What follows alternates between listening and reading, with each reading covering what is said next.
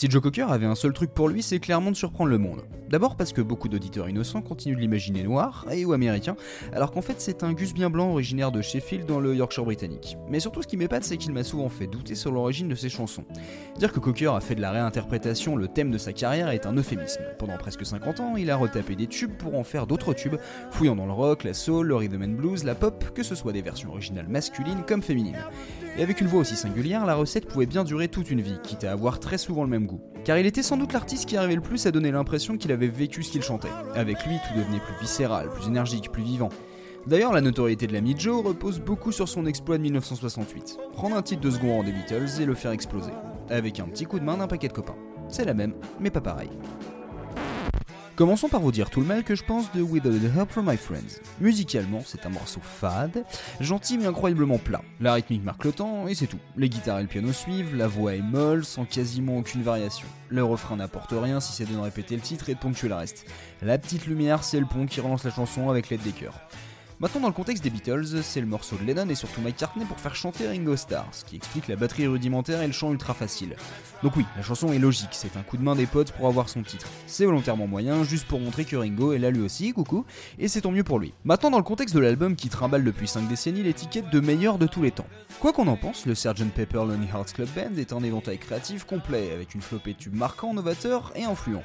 Et en deuxième piste du disque, With All the Help from My Friends, c'est une espèce d'interlude mal placé, le hors-d'œuvre censé t'ouvrir l'appétit mais qui est en fait un cracker finement salé. Hmm.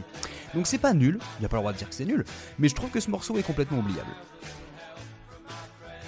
C'est ce qui va rendre la transformation par Joe Cocker encore plus dingue. Pour cette reprise, on a littéralement gardé un ingrédient, le texte, le message d'amitié. Bon, et légèrement la mélodie, ou du moins l'enchaînement des accords. Et ensuite, on va faire exploser la créativité, en sortir de la soul bien épique et bien rock. Il faut déjà remarquer le casting de cochon rassemblé sur ce morceau. Derrière la voix de Cocker, on a Jimmy Page à la guitare, PJ Wilson de Procolarum à la batterie, une basse, un orgue et des chœurs gospel. C'est dire le chantier en cours, le vestibule des Beatles va être changé en cathédrale, et sans doute le coup de génie pour que le projet fonctionne, c'est d'alterner le grandiose et l'intime. La chanson commence par une montée d'orgue et de batterie, puis un premier feu d'artifice avec la guitare qui annonce déjà un gimmick de refrain. Puis d'un coup, tout retombe. Il reste juste une basse. Puis Joe entre en scène, sur un tempo lent, et comme pour mieux raconter les paroles, sur une rythmique de valse. Et il déclame avec douceur et passion un couplet.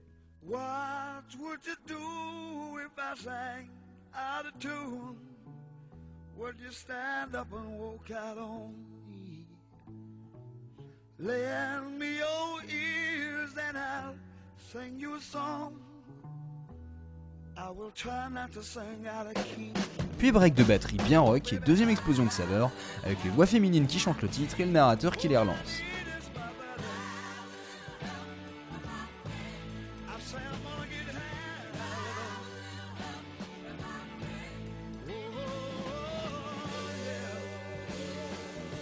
Puis Joe reprend sa complainte, sincère et éraillée.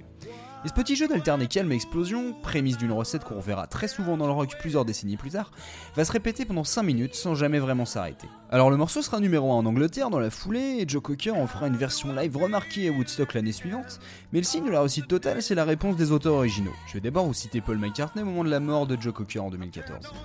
Ça m'a particulièrement plu quand il a décidé de la reprendre. Je me rappelle qu'il est venu avec le producteur Danny Cordell au studio et qu'ils m'ont fait écouter ce qu'ils avaient enregistré. C'était juste hallucinant. Il a transformé la chanson en hymne soul et je l'ai toujours remercié pour ça.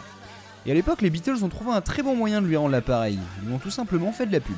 Une affiche dans la presse de 1969 montrait une version dessinée de Ringo Starr, déguisée façon Sgt Pepper, avec une bulle et un gros sous-entendu.